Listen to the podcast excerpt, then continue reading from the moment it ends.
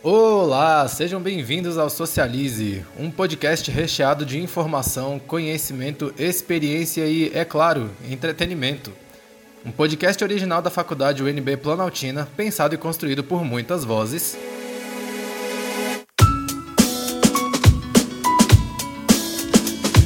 Hoje você está ouvindo a minha voz, o Eric Germano, porém o episódio de hoje não é meu.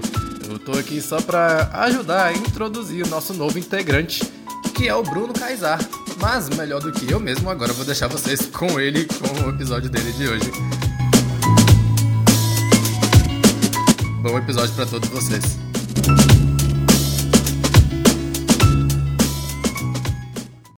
Olá, sejam bem-vindos e bem-vindas. Eu sou o Bruno, para quem não me conhece, eu sou formado em Ciências Naturais pela Universidade de Brasília, campus Planaltina, no curso de Ciências Naturais e também sou pós-graduado em ensino de ciências também pela UNB e atualmente eu estou atuando na Secretaria de Educação do Distrito Federal como professor. Aí eu atuo como projeto de vida, né, no componente curricular projeto de vida e também no EMTI, que é o ensino médio em tempo integral, com a oficina e projeto de experimento científico. E hoje, no nosso episódio, eu tenho um prazer de contar com a participação de um grande amigo meu chamado William da Ponte Menezes. Oi, William, tudo bom? Olá, gente, tudo bem? Então, é, eu sou o William da Ponte Menezes, né? Fui colega do Bruno no campus da FUP, né, de Planaltina, na UNB. Também me formei em Ciências Naturais, Uhul. né, em licenciatura em Ciências Naturais. Hoje eu faço parte, né, do programa de pós-graduação da Ecologia, né, da Universidade de Brasília. E a minha área de estudo é comportamento animal. Então, né, hoje, na nossa conversa, eu vou me apresentar e contar um pouquinho mais do que eu faço, né, nos laboratórios.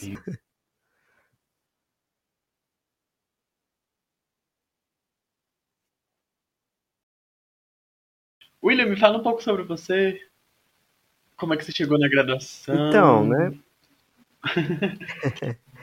É muito curioso a minha história, né? Porque ciências naturais não era um curso que eu pensei em fazer logo de cara, sabe? Tipo, não era aquele curso assim que, que eu queria fazer, né? Eu, eu, eu conhecia um pouco, assim, eu, eu lembro que é, eu sabia que tinha, né, uma UNB na minha cidade, onde eu moro, né, em Planaltina, e eu entrei com a intenção de trocar de curso, né? Eu queria história, essa era a minha vontade, né? História. E é engraçado que eu, eu continuei fazendo história, só que a história que eu faço hoje em dia é uma história natural, né? Uma história, né, do que acontece no nosso planeta e na natureza. Então eu, eu me, né, me matriculei em Ciências Naturais, né, em 2015, com o plano de trocar de curso, mas acabei me, apa- me apaixonando na parte do universo, nas aulas de biologia com os professores da FUP e, e nas aulas de ciência, sim. E aí, durante minha graduação, eu conheci, né, meu professor e orientador Eduardo Bessa, e foi muito curioso a abordagem que ele me deu uma aula, né? Ele era um professor de zoologia e ele falou que a área dele de, de, de trabalho, de estudo, era comportamento animal. E ali eu, eu fiquei, meu Deus, que interessante. Nossa, é possível estudar isso? Cara, que fascinante, assim, curioso. E acabei né, entrando no, no, no PET Uhum. Ciências, né, quando, quando o Bruno mesmo fazia parte e a gente era colega, e quando o professor também, né, meu orientador, ele era tutor.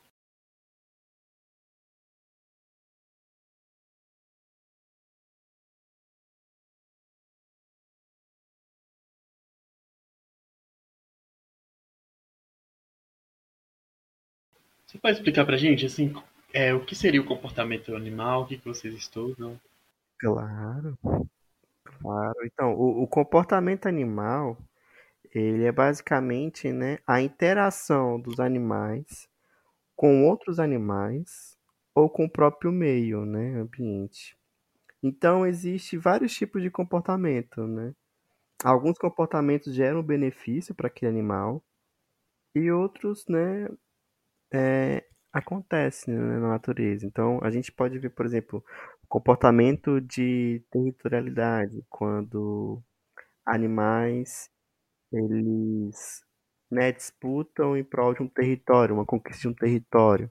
Tem o comportamento de forrageamento, que é quando aquele animal vai em busca da comida, né, que a gente vê aquelas cenas de né, leopardos correndo atrás do seu alimento, né.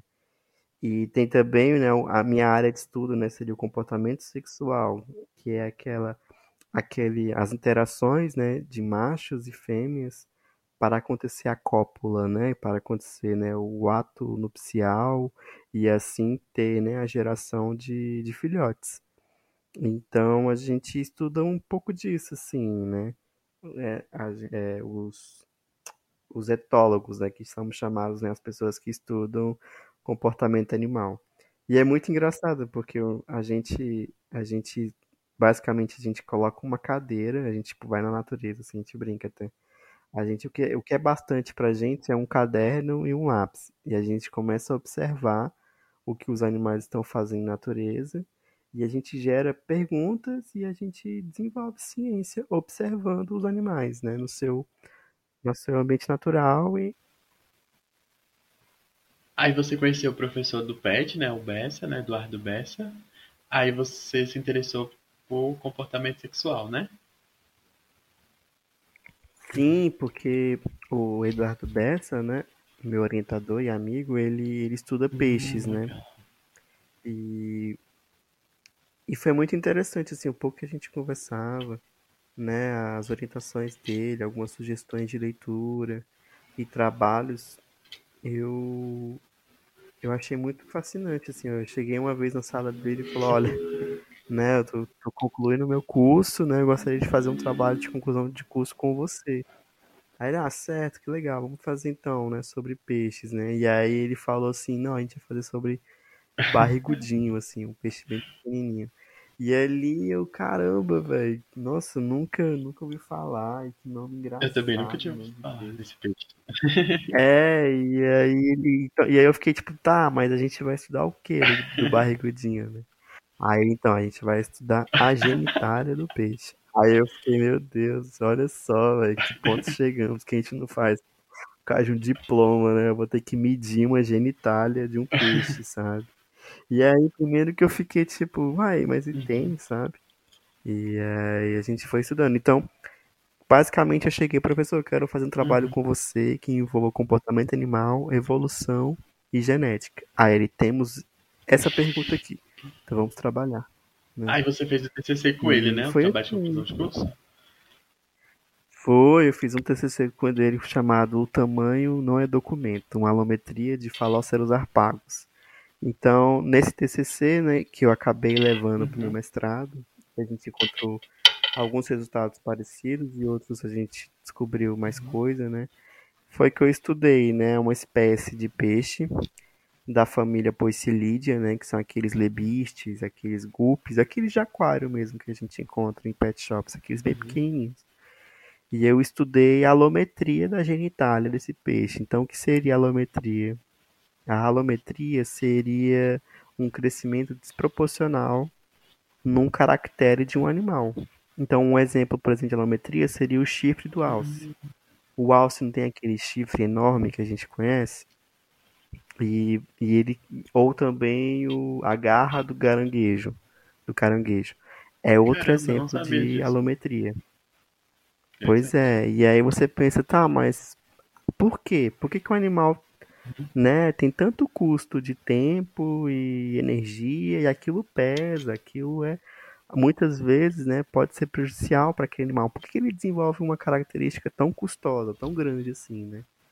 porque essa característica pode ser importante para a seleção sexual. Entendeu? Então, aqueles bichos que, que têm essa característica de escolha né, da fêmea, ou de sucesso reprodutivo, de ter sucesso, de ter filhos, é importante ter uma aquela característica desenvolvida e grande. Ah, entendi. Né? Então, tamanho é documento ou não, William? então, na minha pesquisa, né, a gente encontrou que não está havendo né, uma, uma, um crescimento desproporcional da genitália a gente encontrou um valor isométrico, Uhum. sabe? Tipo, porque assim, na alometria, a gente a gente, né, é tudo matemática também, né, a biologia, a ciência, né? A gente pega o o que eu fiz no meu trabalho, né? Eu medi o, o comprimento do corpo do peixe, né? E o comprimento da genitália. E aí eu, como, como a equação da alometria seria uma coisa de exponencial, enfim, eu transformei em cálculos logarítmicos, né? Eu, tra- eu transformei num- numa regressão linear para conseguir fazer essa análise, né, estatística. E aí o valor, né, dessa regressão me, diri, me, me informava o tipo de alometria, né, do peixe, né, desse caractere. Então é o seguinte, na natureza existe, né, o valor isométrico quando não tem alometria, quando tanto o caractere que eu estou observando, tanto o corpo daquele peixe crescem iguais, entendeu?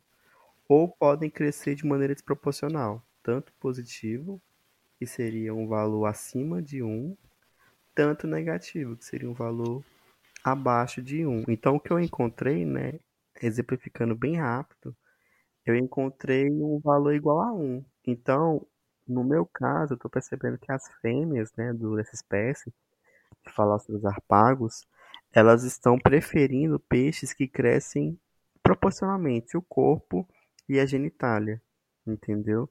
Então, a genitália cresce proporcionalmente o corpinho do, do peixe. E não tem essa.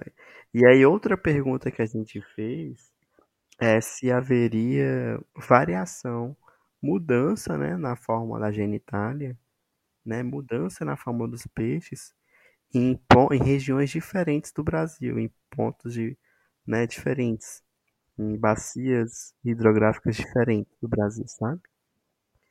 E a gente viu que também não não tá tendo.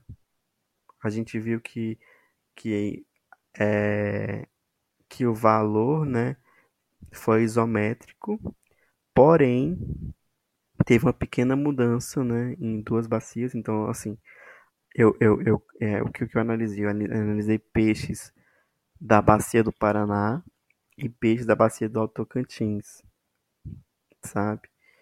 E aí eu notei que é, eram peixes, né, que eu encontrei no quer dizer, que foram coletados no Distrito Federal e outros peixes que foram encontrar, é, coletados ao longo do, do, do Brasil. E aí eu, eu percebi que, que eram todos iguais, sabe?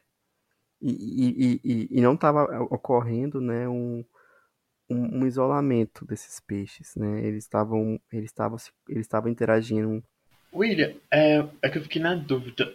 Essa genitália do, dos, desses peixes que você estudou, ela fica onde, assim, pra gente entender mais ou menos no peixe? É, então, muito interessante essa pergunta. Essa família Poecilidia, ela, né, ela é caracterizada pelo gonopódio. E o que seria esse gonopódio, né? O gonopódio é a genitália que eu tenho tanto falado. E é uma modificação da nadadeira anal desses Ah, peixes, que sabe? massa.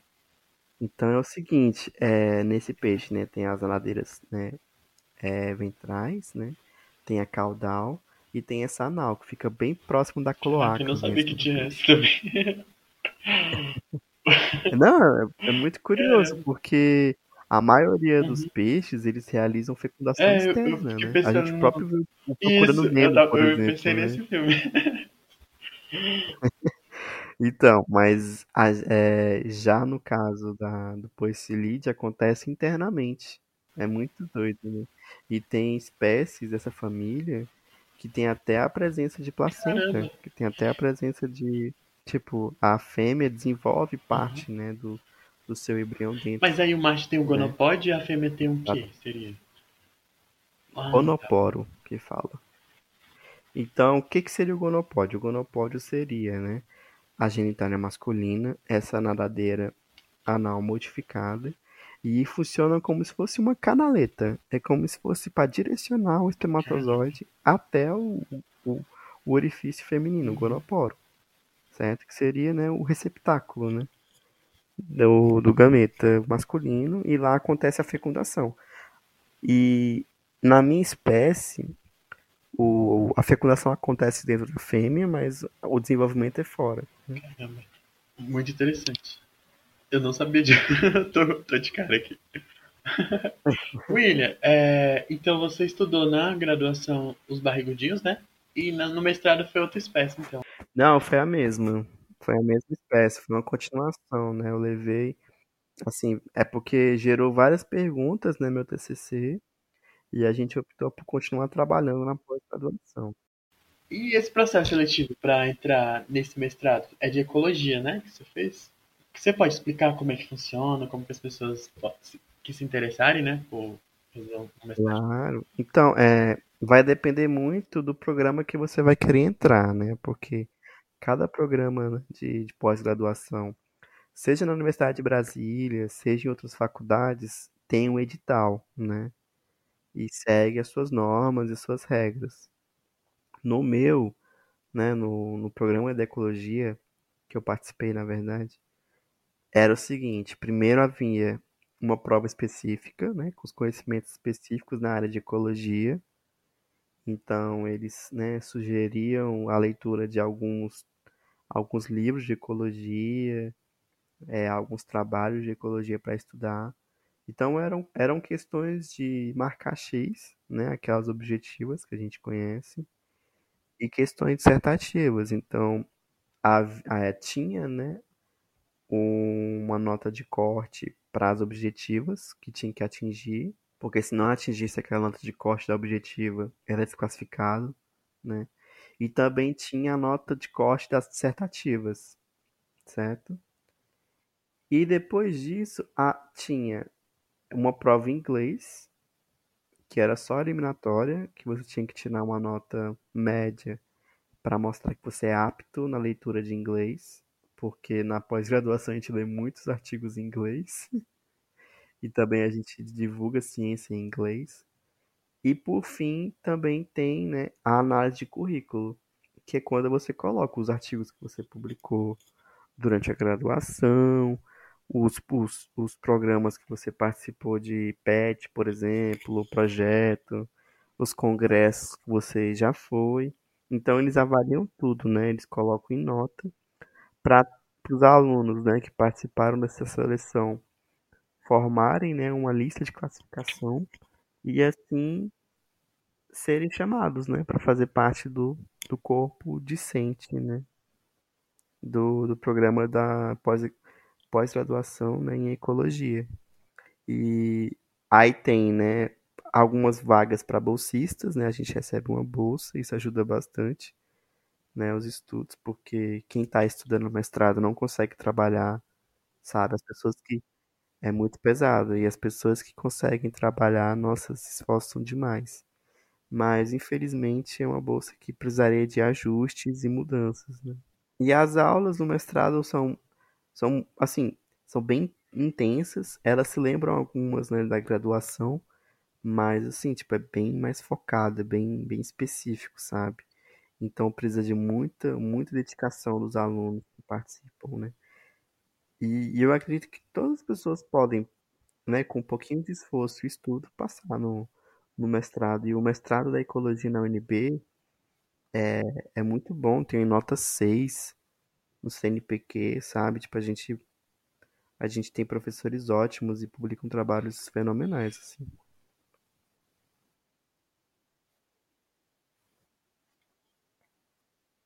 É, esse, esse programa ele faz parte, né, do Instituto de Biologia da Universidade de Brasília.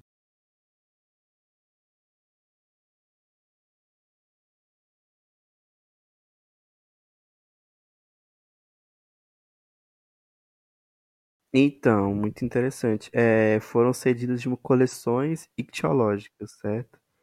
Eu, primeiramente, né, no meu TCC mesmo, e dando continuidade no mestrado, eu fui a, a, a né, tipo, eu recebi da coleção da UNB, né, de peixes. Também solicitei na coleção da PUC do Rio Grande do Sul, né, do Museu de Ciência e Tecnologia do Rio Grande do Sul. E também pedi, né, emprestado peixes, né, falóceros arpagos, né, machos de, da coleção da Unesp do Rio, Grande, é, do Rio Preto. E esses de outras faculdades eu recebi por encomenda, né, por, por pelos correios.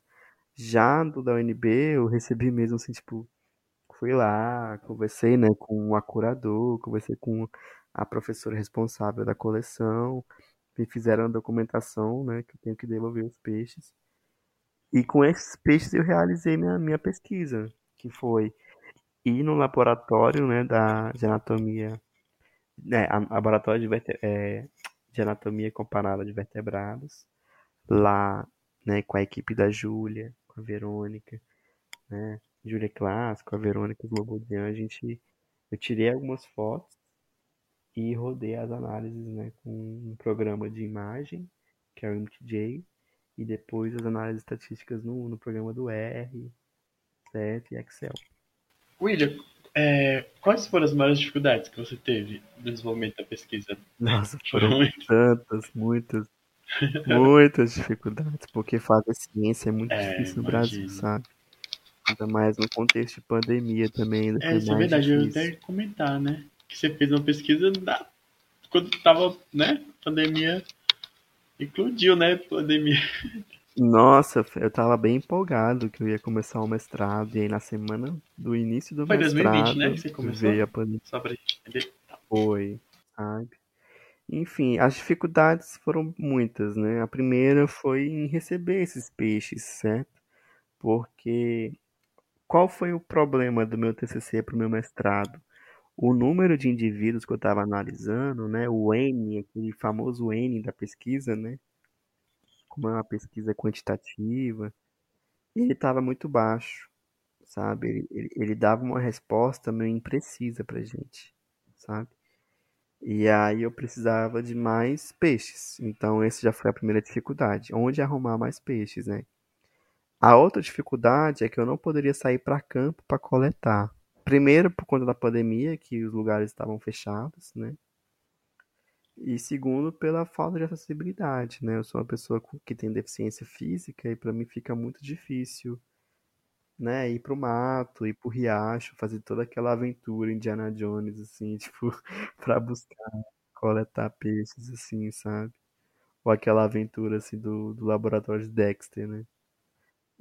E então eu precisava que outras pessoas fizessem isso por mim, ou mesmo pegar peixes que já estavam em coleção. Solucionar esses problemas, né, tendo esses peixes, o número ficou bacana.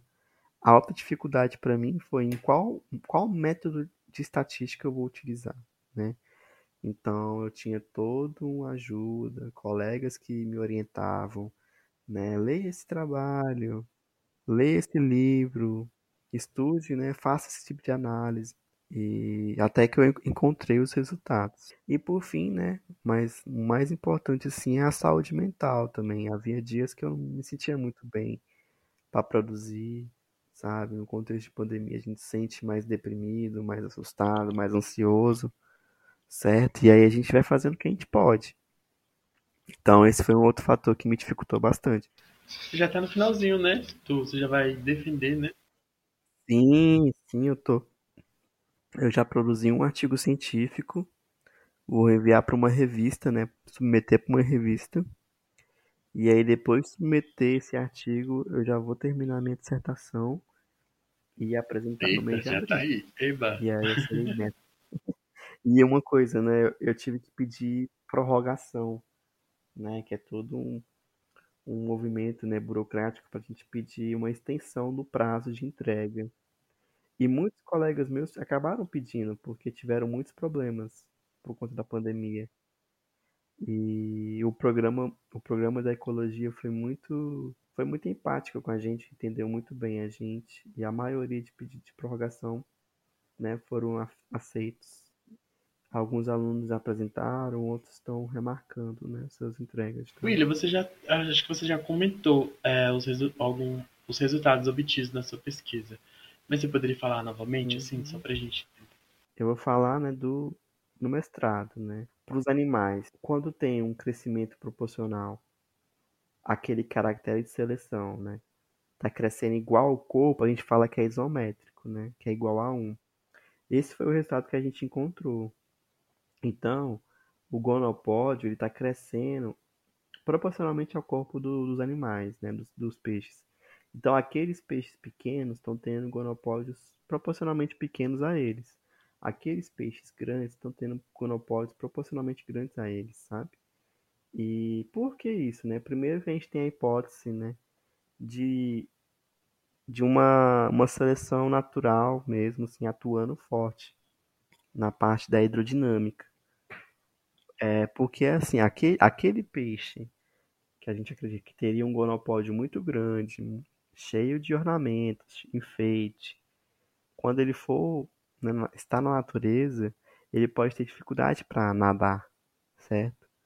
Então ele ele fez ele, ele, ele, ele, fez aquele cálculo, a gente fala aquele cálculo assim, né, os custos para ter um, um, um, um atributo que não vai prejudicar ele, tanto na, na natação, tanto ele não, virar um alvo de predador, né? Porque com, com um gonopódio enorme e cheio de enfeite, algum predador pode ir lá morder a genitália do peixinho inteiro. Aí, coitado, né?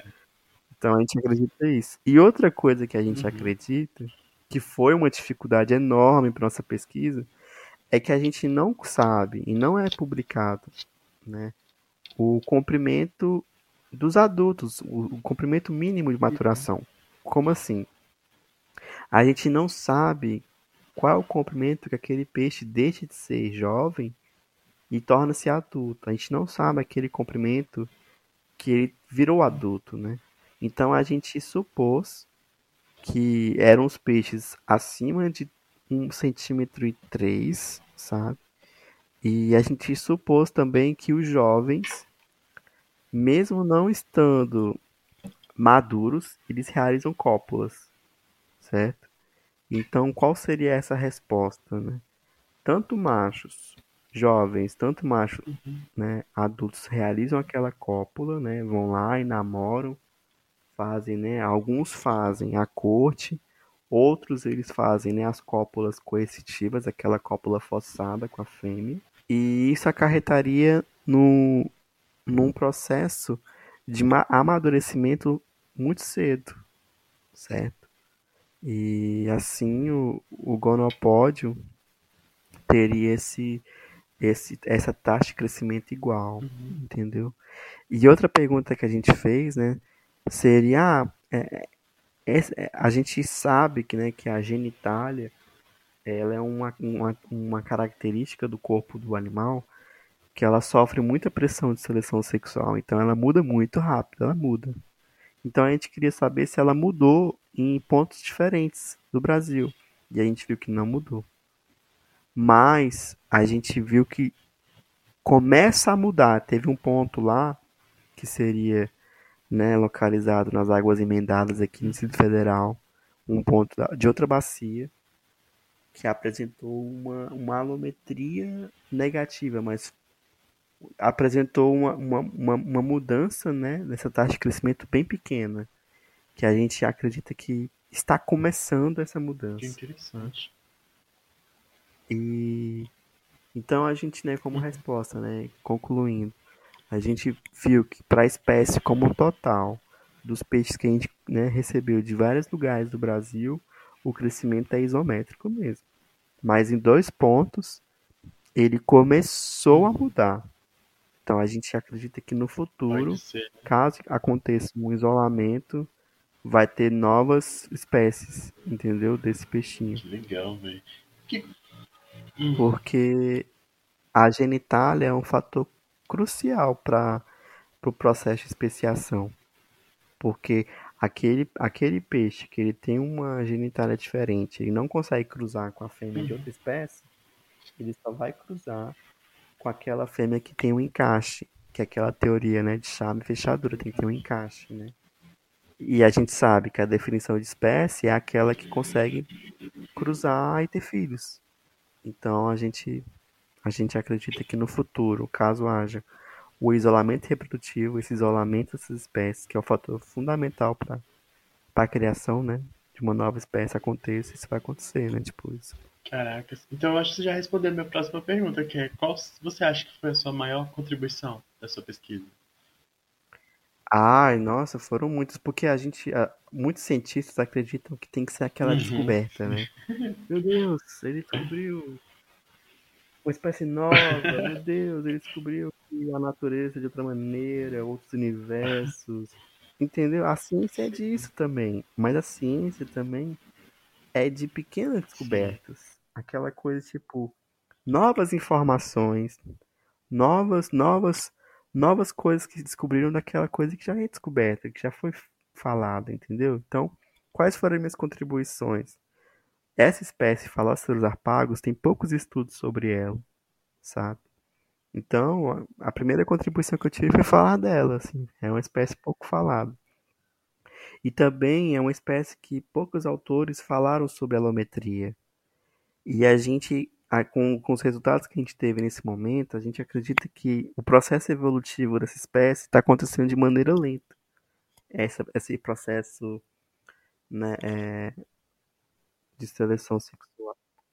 Então, a- as cobertas que a gente teve foi que é isométrico, que nesse momento não está tendo uma variação na morfologia, apesar de outros estudos mostrarem que alguns falóceros na região sudeste, próximo ali da, do, do Rio de Janeiro e Espírito Santo, e um mais ao sul, criaram né, novas linhagens, né, criaram novas espécies. A gente nota que está começando agora, né, com os peixes que a gente teve. E também a gente nota que temos alguns problemas ainda. Precisamos coletar peixes, né, ter peixes de outras coleções, mais, né, do, de bacias que a gente não informou, que a gente não pesquisou, tipo São Francisco, Tocantins, mais ao sul. A gente precisa ter mais informação, a gente precisa ter mais peixes de lugares que a gente não analisou ainda, certo? Mas já são resultados muito importantes, né? Muito, muito, Muito importantes, muito importantes, porque é aquela pequena Sim, contribuição, né? Aquela coisa, a ciência ela é feita por contribuições, certo? E, por exemplo, você começa falando sobre peixes, eu falo um pouco também, o colega fala mais um pouco, a gente discute é, sobre aquele assunto, eu posso falar, não, você está errado, ou não, você está certo, mas olha essa outra informação que eu encontrei que pode complementar o que você falou, então foi isso, assim, esse foi o meu processo, né, de científico, né, eu pesquisei muitos autores, eu li bastante e fiz minha contribuição, E vai ajudar outros, né? Que vierem depois, né? A sua contribuição. com certeza, virão depois. Williams, é, qual dica você daria assim para as pessoas que gostariam de ingressar no trabalho, né, no mestrado? Então, a, primeiro, uma dica importante que sempre continue sonhando, né? Tudo que você desejar, os seus sonhos, não pode desistir, sabe? Se você quer ingressar uma vida acadêmica, não é fácil, mas é também um, um prazer, sabe? Quando você, né? Aquelas coisas dos custos, né? E, e, e dos prêmios que você tem depois de muito esforço, né? É um prazer enorme você fazer uma descoberta ou você encontrar uma informação que somente você saiba naquele momento, sabe? E pra mim, né, a primeira dica é essa, tipo, não desista, sabe? Porque é um caminho difícil, mas recompensa bastante depois. E a segunda é estabeleça bem um projeto, pense bem o que você vai querer estudar, o que você vai fazer. Já tenha em mente algum orientador, tenha contatos, né? É importantíssimo você já ter contatos.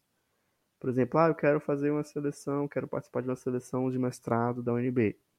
Já tenha contato com algum professor, né, de algum programa, seja na ecologia, seja na educação, na geologia, em qualquer outro programa né, da UNB. Já tenha em mente o seu projeto, porque muitos, muitas seleções já pedem para apresentar um pré-projeto, certo? E leia bastante, leia bastante, estude inglês, é importante estudar inglês, porque inglês é a língua da ciência nesse momento. No futuro pode até mudar, mas nesse momento é importante saber um pouco de inglês. E faça aquilo, né? Faça um- um- uma pesquisa com algo que você tem muita paixão, assim, sabe? Que você goste bastante, porque você vai Muito trabalhar tempo muito com aquilo por muito tempo. Então, não é essa é, tem uma professora que ela fala, é, estuda aquilo que você gosta, porque, né? Vai dar é, um trabalhinho. Vai dar um trabalho, sabe? E, e outra coisa que eu é, recomendo é que, tipo, estude aquilo que, por exemplo, que você goste, mas que não seja tão parte de você. Por exemplo, ah, um, para aqueles da área da saúde ah, estudar uma doença que tem na minha família. Não é legal muito assim, não, porque uhum. você vê tanto aquilo que pode ser cansativo. Ou aquela pessoa das tecnologias, jogos, assim, pode estudar aquilo que gosta, mas tem que ter um cuidado, assim, né? Pra, pra aquilo que você gosta também não deixar de ser aquilo que você uhum. gosta, sabe? Tipo, você cansar, né? Mas, assim, é interessante, gente. Dê uma chance. E o Brasil precisa de cientistas, é, sabe? É uma pena que muitas pessoas não não não não, não favorece a gente, né? Não, não enriquece a ciência no Brasil, mas é importante porque uma nação é feita de ciência. E a gente tem bons cientistas, né, no Brasil. Só que a nossa ciência, né, infelizmente não é tão valorizada, né? William, muito obrigado. Eu adorei a nossa conversa, do nosso no meu primeiro episódio do podcast. Estou muito honrado de contar com a sua presença. Muito obrigado mesmo. Aprendi muita coisa que eu, que eu nem imaginava que, que existia também, que tá do Gonopódio. É uma graça, né? Quando eu converso com algumas pessoas assim, elas ficam, meu Deus, você estuda então pinto de peixe. Eu é mesmo. É. Eu estudo mesmo. Eu gostaria de, de fazer um, um jabá. Pode, eu posso fazer um jabá? Eu também já gravei alguns podcasts, uhum. né? Eu sei como é que é o como é que é estar no outro lado, né, de host. É, um nervoso. E eu queria fazer um jabá de, de um podcast muito interessante uhum. que eu fiz, né? Com o Eduardo Bess, com o professor e doutor, e com a minha colega, com a Daniela. Que é o Ibicho Faz Isso. Que é um, um, um podcast que a gente fala sobre comportamento animal. Legal. E é muito interessante, está disponível em todas as plataformas de, de podcast. Tá no Spotify, tá no Deezer, no Google. Então lá eu falo muito mais de comportamento, gente. Mas obrigado mesmo, viu, William, por compartilhar seu conhecimento com a gente. Estou muito feliz pela sua participação. Você gostaria também de deixar algum recado, assim? Ah, o recado que eu dou é valorizem a ciência, valorizem os professores, Sim. certo? E tente, tente entender também né, o, o rala que a gente passa, tantos pesquisadores, tantos professores. E, e sempre pergunte, pergunte sobre tudo, assim, nada tá acabado, completo, sabe? Tipo, ah não, já foi descoberto tudo na natureza. Ou ai, eu não acredito que eu possa mudar. Não, você pode mudar, você pode se questionar, você pode fazer ciência. Todo mundo pode fazer ciência. Então acredite, acredite em si mesmo, né? Estude um pouco assim o método científico, né? Produza ciência e, e no final, com uma nação, né, formada de cientistas, formada de pessoas que questionam as coisas, a gente toma decisões melhores e a gente protege mais a nossa casa também. Verdade. Obrigado, William.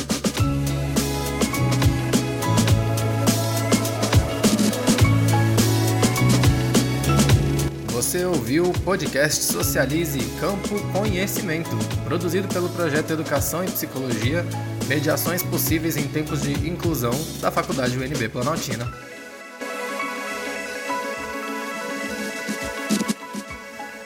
Um podcast que fala de diferentes temáticas toda semana, socializando o que há de mais atual, relevante e humano nas relações sociais. O roteiro deste episódio foi do Bruno Kaysar e a edição e mixagem foi do Eric Germano. Nos vemos no próximo episódio. Até já!